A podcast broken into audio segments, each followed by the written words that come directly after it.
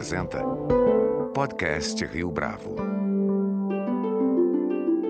Este é o podcast Rio Bravo, eu sou Fábio Cardoso. Esta é uma edição especial do nosso podcast. Semanalmente, nosso objetivo é levar a você, ouvinte, uma conversa inteligente sobre economia, negócios, cultura e ideias, e para tanto, nós dedicamos toda a nossa atenção, todo um episódio, para um entrevistado. Nesta semana, no entanto, nós vamos mudar um pouco essa estrutura. O motivo não é banal, antes tem a ver com uma homenagem, uma justa homenagem. Na última segunda-feira, o pianista Nelson Freire nos deixou. Sua obra tem luz própria e ao longo dos últimos dias muito já se escreveu no Brasil e no exterior acerca deste gigante do piano e da música de concerto. Neste episódio do podcast Rio Bravo, nós ouvimos três entrevistados que tiveram a oportunidade de conviver com Nelson Freire e compartilham conosco não apenas as suas impressões, mas as histórias singulares daquele que foi um gênio brasileiro no piano. Pela ordem, falam conosco a pianista Clélia Iruzum, que teve a sua história como musicista marcada pela influência de Nelson Freire. O também pianista Fábio Martino, que fala conosco a respeito dos encontros que teve com Nelson Freire ao longo dos anos. E por fim, Alexandre Dias, pesquisador da obra de Nelson Freire e criador do Instituto Piano Brasileiro. Clélia Iruzum, é um prazer tê-la aqui conosco no podcast Rio Bravo. Muito obrigado pela sua participação. Olá, boa noite, Fábio. Prazer estar aqui fazendo essa entrevista com você. Clélia, você me dizia nos bastidores dessa entrevista que é muito difícil falar a respeito dessa relação, porque é uma relação de muito tempo, a sua relação com Nelson Freire. Para o nosso ouvinte que não está tão familiarizado a respeito, conta um pouco para a gente como é que essa conexão começou. Sim, eu estudo piano desde muito jovem, né? Comecei no Rio de Janeiro e quando eu tinha assim, acho que foi por volta dos meus 14 anos, eu já estava fazendo concurso, já tinha tocado a muitas pessoas. Para dizer a verdade, nem me lembro bem quem me levou, mas eu fui levada lá na casa do Nelson, ele morava na Barra da Tijuca na época, para eu tocar para ele. Falar, ah, o Nelson Freire é um grande pianista, maior, claro que eu já conhecia, já tinha até visto ele tocar, e ele está aqui no Brasil por uma temporada. Eu eu gostaria que você fosse lá tocar para ele. E eu fui. E aí eu cheguei lá, me lembro a casa dele direitinho, ali na, na barra, um piano de cauda, numa sala assim, muito grande. E aí ele falou, o que você quer tocar? Eu sei que eu estava tocando umas obras de Chopin, toquei, acho, talvez um pouco de Mozart também para ele. E ele ouviu, assim, atentamente, eu nervosíssima, imagina tocar para o Nelson Freire, 14 anos, né? Toquei, ele foi tão amável, tão gentil, e imediatamente me deu, assim, um, já uns conselhos, um, com, muita assim sensibilidade, sem você arrasar com o ah, tá tudo horrível que você fez. Não, nunca, nunca ele fez isso. Você falou, oh, se fosse assim, eu fazia isso assim. Olha aqui, presta atenção, a coisa já eu já saí dali assim iluminada, sabe, com, com tanta inspiração em tão pouco tempo, poucas palavras que ele disse, ele já tinha aberto um horizonte novo naquelas peças para mim. Daí a gente, não sei, houve uma empatia. Eu eu realmente achava que ele era assim uma pessoa totalmente especial. Ele tratava muito bem todo todo mundo, né? Por isso todo mundo gosta dele, né?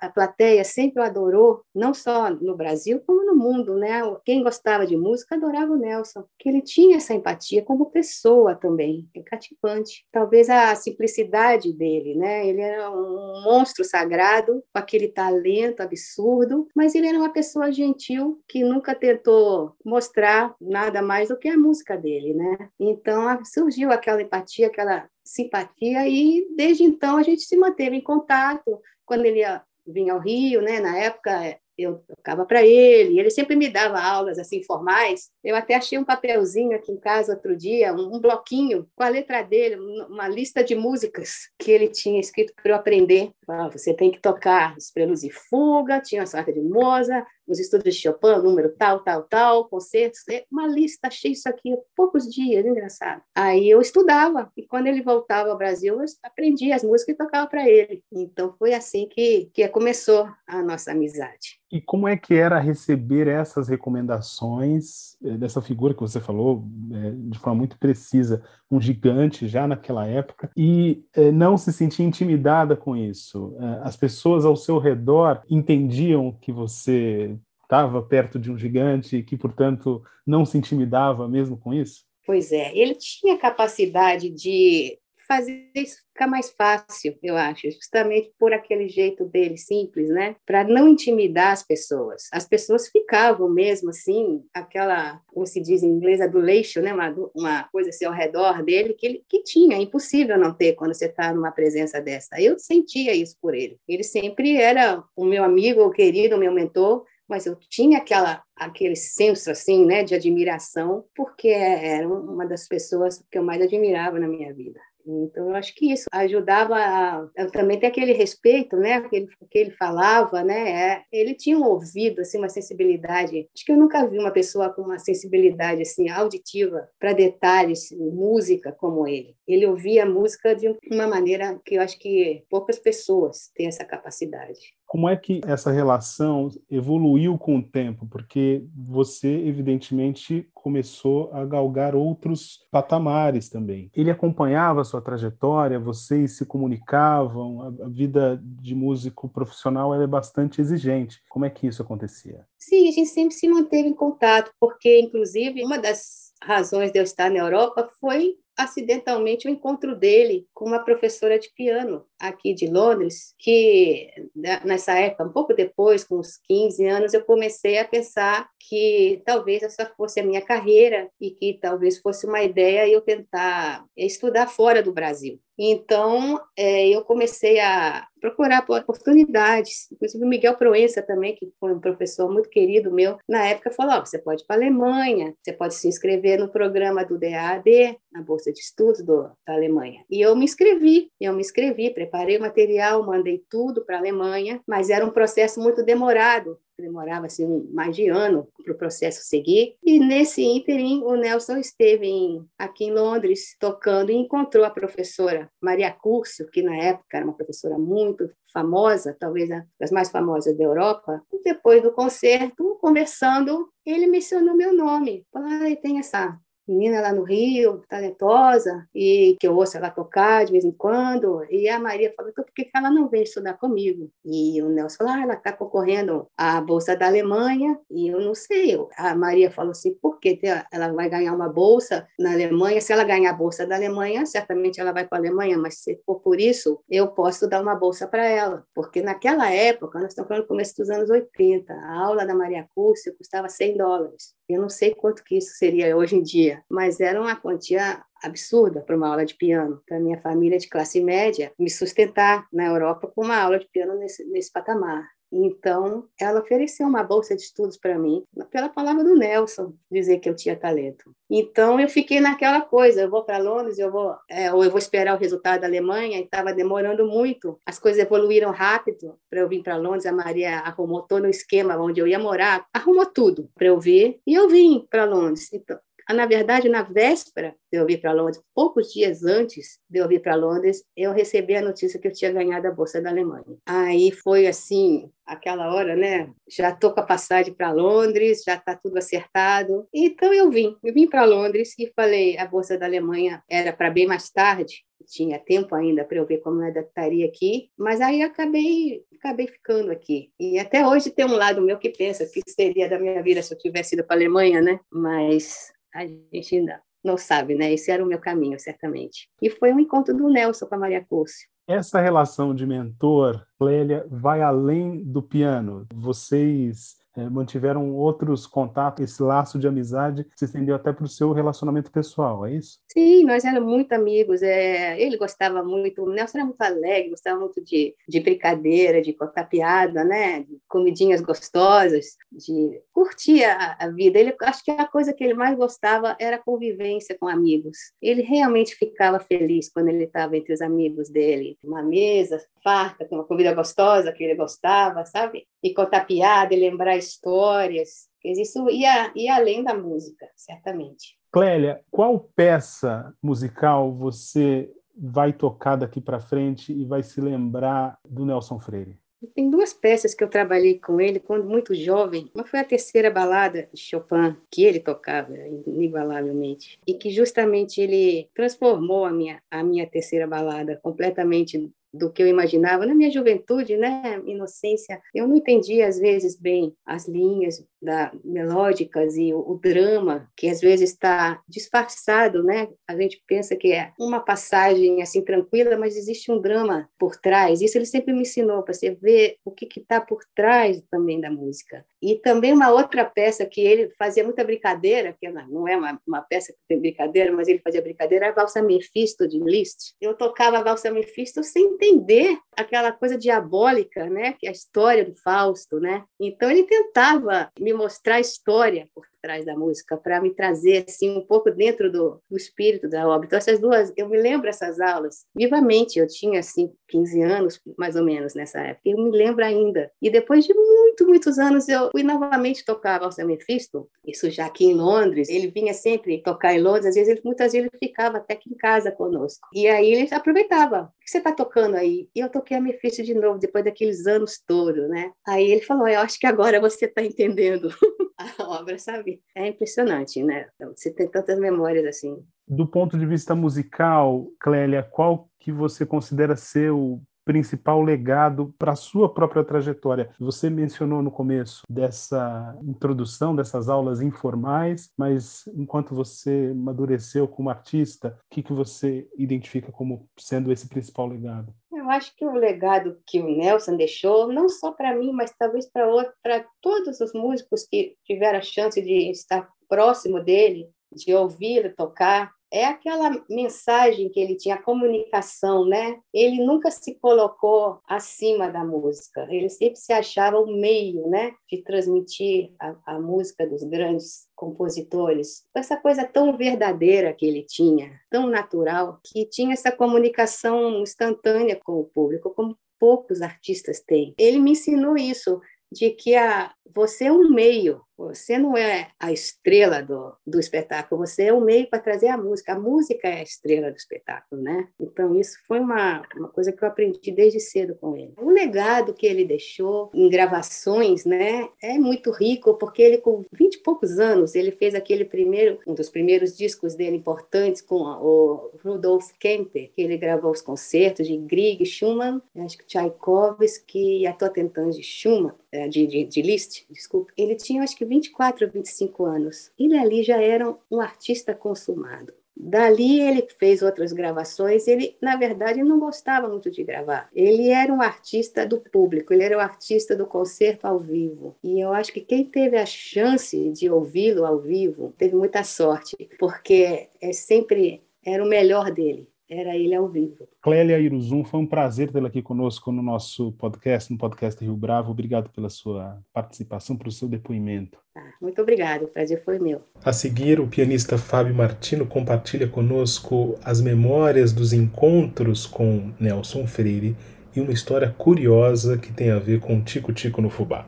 Fábio Martino, é um prazer tê-lo aqui conosco no podcast Rio Bravo. Muito obrigado pelo seu tempo, pelo participar aqui com a gente. Eu que agradeço o convite, é um prazer estar com vocês e dividir esse momento com todos vocês. Fábio, a gente conversava nos bastidores dessa entrevista sobre o seu primeiro encontro e eu queria que você contasse aqui para os nossos ouvintes qual é a sua primeira lembrança desse encontro que você teve com Nelson Freire. Pois é, esse encontro aconteceu muito cedo. Eu tinha 13 anos de idade, acredito. Eu tinha acabado de voltar da Alemanha pela primeira vez, quando eu vim para a Alemanha com 13 anos, para estudar aqui por dois meses, com uma bolsa de estudos. E nesse momento eu tinha ganhado o concurso de jovens solistas da Orquestra Sinfônica Brasileira, no Rio de Janeiro. E o concerto de premiação foi no Teatro Municipal, num domingo. Eu me lembro que foi em abril, um dia assim maravilhoso, ensolarado. E eis que Nelson Freire foi ao concerto. Esse foi o primeiro contato que eu tive com ele, ele como ouvinte. Eu toquei o concerto número 2 de Shostakovich, depois, no final do concerto, ele veio muito entusiasmado conversar comigo, me deu um abraço apertado, falou que tinha adorado o concerto, a forma como eu tinha interpretado, não só os movimentos rápidos, mas é, o movimento lento, ele achou assim muito especial a forma como como eu conduzi a música. Esse foi o meu primeiro contato com o Nelson Freire.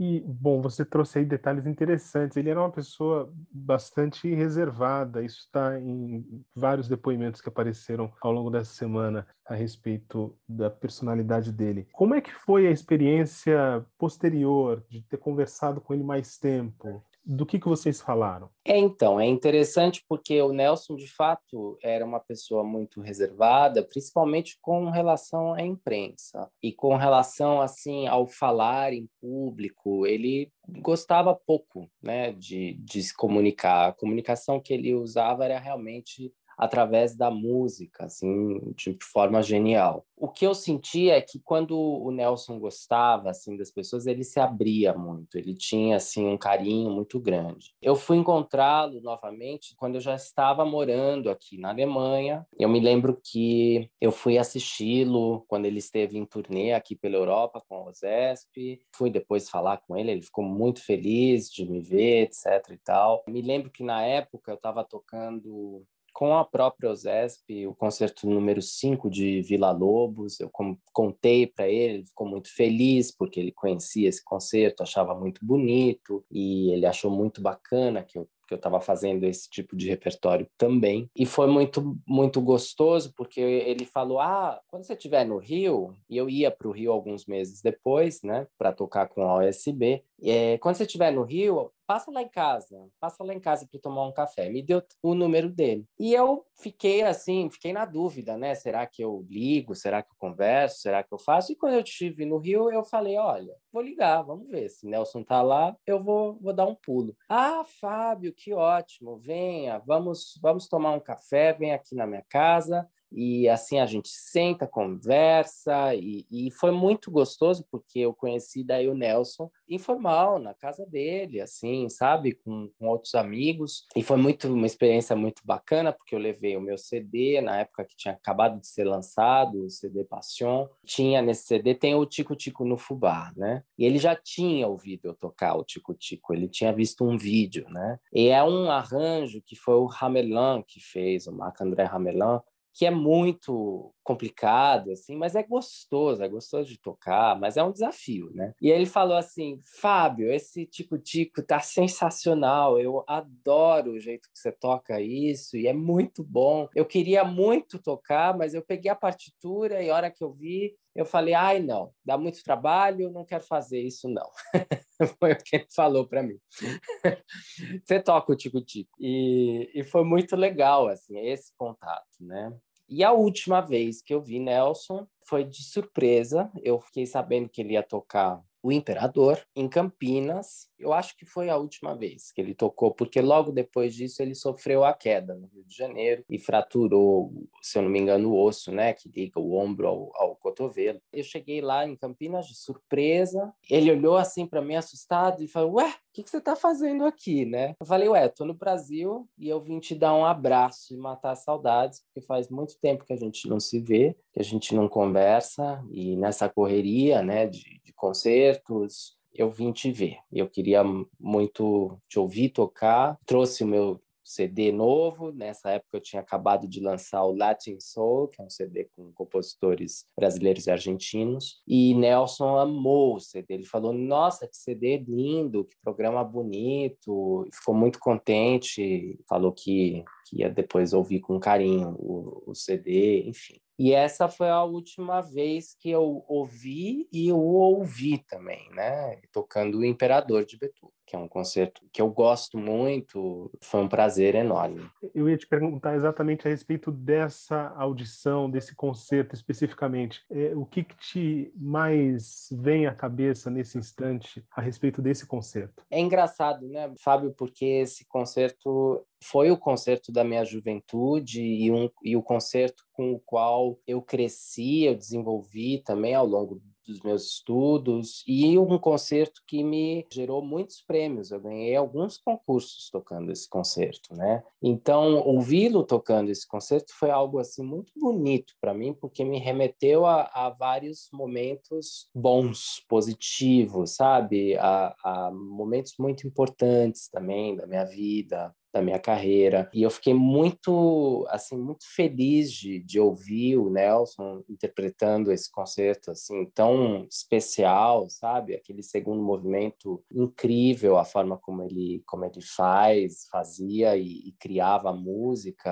ali dentro em diálogo com a orquestra. Realmente muito inspirador. O Nelson Freire, para mim, é um, realmente um gigante, né, da música, reconhecido internacionalmente, quer dizer, você notou assim mundialmente as condolências, né, que é, aconteceram nessas últimas horas em virtude do seu falecimento e é um músico, né, dotado de um carisma assim excepcional, que é realmente contagiante. Fábio Martino, obrigado por esse depoimento. Foi um prazer tê-lo aqui conosco no podcast Rio Bravo. Eu que agradeço pelo convite, muito obrigado e um abraço e beijo a todos. A seguir, o pesquisador Alexandre Dias conta como o Nelson Freire foi decisivo para que o Instituto Piano Brasileiro saísse do papel. Alexandre Dias, é um prazer tê-lo aqui conosco no podcast Rio Bravo. Muito obrigado pela sua participação. Prazer é meu, Fábio. Muito obrigado pelo convite. Eu queria que você, Alexandre, apresentasse para o nosso ouvinte um pouco do Nelson Freire que não era tão conhecido. E aí eu me, me refiro especificamente à escolha do repertório e as obsessões em relação a esse repertório que ele tinha. Sim, o repertório do Nelson era vastíssimo. Né? Primeiro que ele tinha uma leitura à primeira vista fenomenal, mítica isso, essa informação dentre aqueles que o conheceram, que ele podia pôr uma partitura na frente dele, que ele nunca tinha visto, e tocar a peça perfeitamente, já no andamento correto, com todas as nuances interpretativas, as articulações, etc.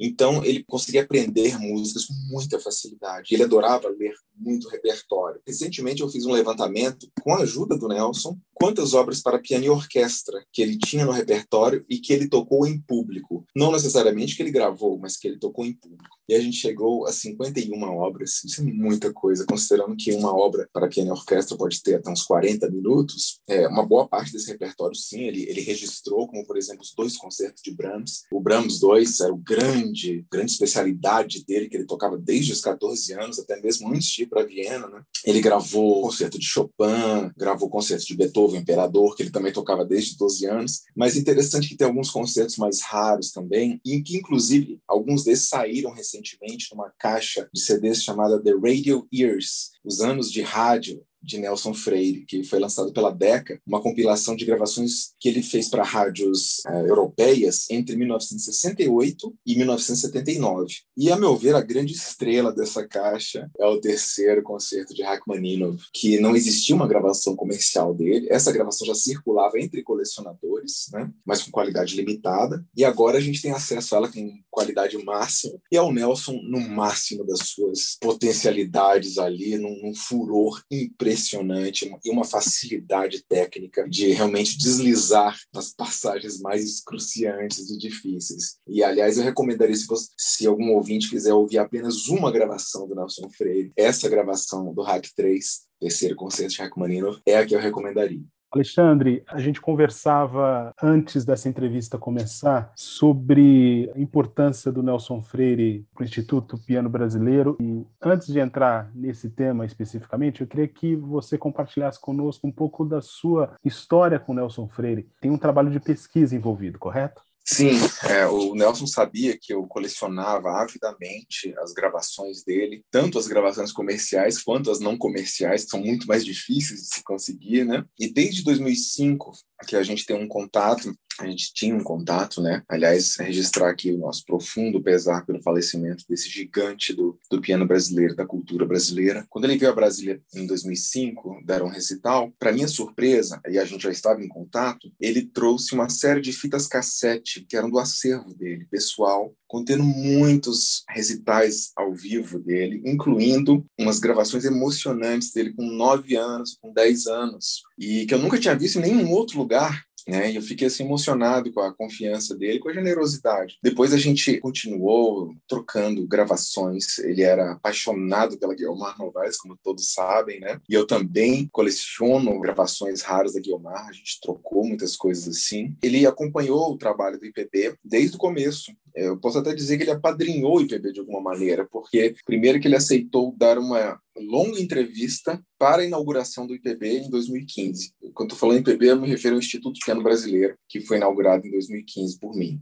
E ele me recebeu na casa dele e ficamos lá uma tarde inteira. Eu gravei essa entrevista em que a gente conversou em detalhe sobre como foi o início dele lá com a professora Lúcia Branco, com a Nise Obino, a ida dele para Viena, depois Bruno Seidelhofer, a admiração dele pela Guiomar. Ele me mostrou o caderninho de anotações das aulas com a Lúcia Branco, ele guardou anotações a lápis. Ele era muito carinhoso com essa memória dele. Ele me mostrou programas dele de concerto aos 15 anos. Eu fotografei tudo para ilustrar a entrevista entrevista, né? Que está disponível no site institutopianobrasileiro.com.br. E essa entrevista foi para o site, uma longa entrevista. E aí, em 2019, ele me surpreendeu com uma, uma, proposta que eu jamais vou ter como agradecer o suficiente e sempre procurando honrar o máximo que estiver ao meu alcance para honrar a memória dele ele propôs dar um recital aqui em Brasília pelo Instituto Piano Brasileiro, justamente em prol das nossas atividades. E foi um dos maiores desafios e nós conseguimos mobilizar tudo, um ótimo piano, um ótimo teatro, né, a divulgação toda, e foi um sucesso, porque tinha muito tempo que ele não vinha tocar aqui em Brasília, desde 2006 que ele não tocava aqui. E ele deu uma entrevista em vídeo, que também era uma coisa muito rara da gente ver o Nelson, né? E essa entrevista está no canal do Instituto Piano Brasileiro no YouTube,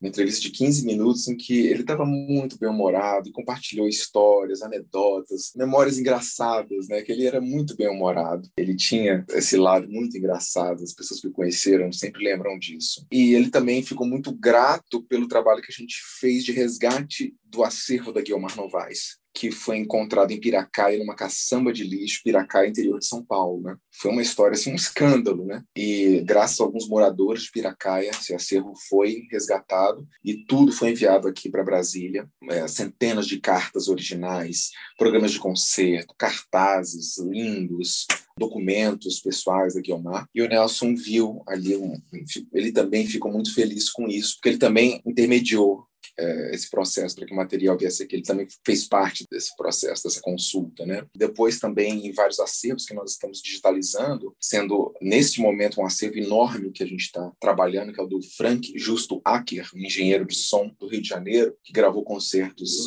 entre as décadas de 60 e 90. Ele gravou muita coisa do Nelson na juventude, na década de 60, na década de 70. E eu mandava tudo isso para o Nelson e ele sempre autorizou que a gente divulgasse tudo. Ele era muito generoso nesse sentido, e eu acho até que ele tinha uma consciência da importância de que esse material chegasse a outras pessoas e que isso sensibilizasse outras pessoas, podendo até mesmo transformá-las, né? como a, pelo menos transformou a mim e tantas outras pessoas. E ele também ficou muito feliz com gravações de Guilmar Novaes inéditas que apareceram nesse acervo, que poucas semanas antes dele morrer, ele ainda estava comentando e ele ficou muito feliz em poder ouvir. Agora, Alexandre, você mencionou aqui dois pontos muito interessantes eh, a respeito do Nelson Freire que pouca gente tem conhecimento. O primeiro são essas entrevistas que ele concedeu para o Instituto Piano Brasileiro. Era notório que ele não gostava de conceder entrevistas, deixava a sua obra falar por si próprio.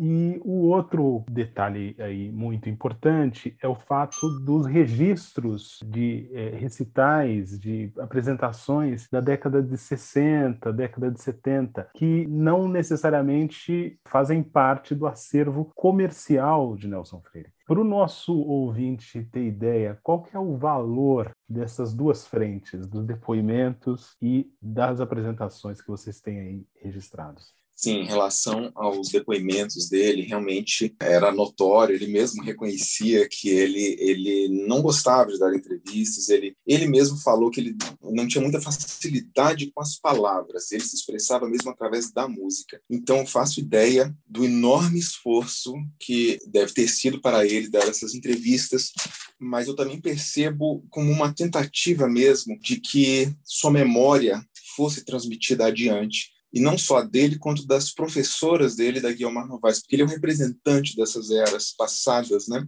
A Lúcia Branco foi aluna do Arthur de Greve, que foi aluna do Liszt, que foi aluno do Liszt. Então ele é um descendente dessa linhagem de ouro, e ele valorizava muito isso. Então, eu acho que ele, ele, ele fez um esforço mesmo para deixar isso preservado aqui no IPB. As gravações não comerciais, elas têm um valor incomensurável. Primeiro que muitas delas têm uma qualidade excelente, né? Como se fossem gravações comerciais mesmo, de CD. As fitas rolo preservam muito bem a qualidade sonora. E também porque capturam o Nelson no momento ali ao vivo que a gente não está acostumado a ouvir. O Nelson ali, nessas primeiras gravações, ele tinha 22, 23 anos, 24, 25, e numa época em que ele estava assim, estourando no mundo inteiro, né? Ele era chamado de Leão do Piano, The Lion of the Piano, pelos críticos, e tocando um repertório que às vezes ele não gravou comercialmente ou que talvez só tenha gravado em outras épocas, e a gente pode ouvi-lo ali é, com outro enfoque. Tem, por exemplo, uma gravação da balada número 4 de Chopin, que sempre foi uma especialidade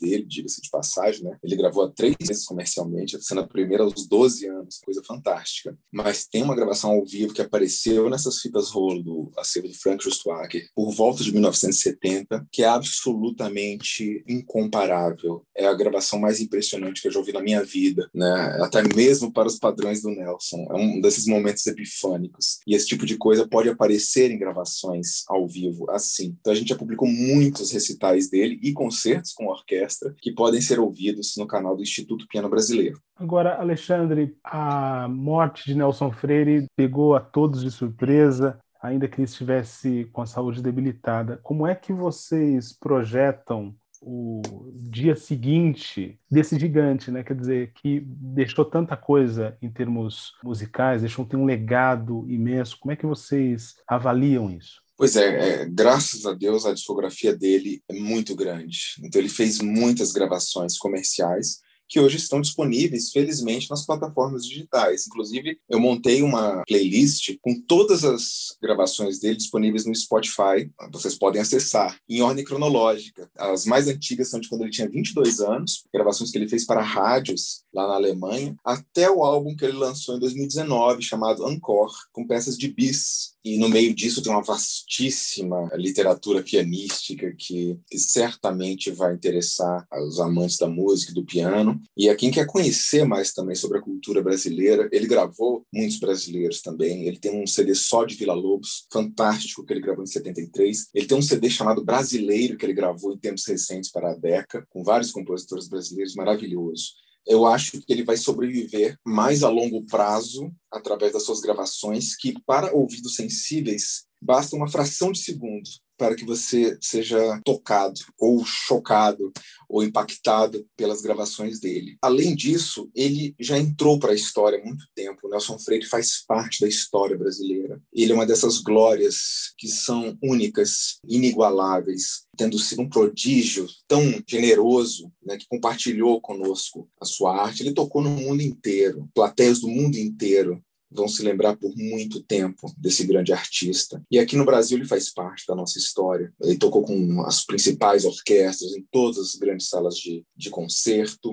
A história dele está, está gravada junto com a história do Brasil e nós temos uma imensa dívida para com ele e precisamos honrar ao máximo a memória desse grande brasileiro, desse grande gigante que foi o Nelson Freire. Alexandre Dias, foi um prazer tê-lo aqui conosco no podcast Rio Bravo. Muito obrigado pelo seu depoimento. Foi um prazer, Fábio. Muito obrigado pelo convite e desejo que os ouvintes interessados possam mergulhar na discografia do Nelson Freire.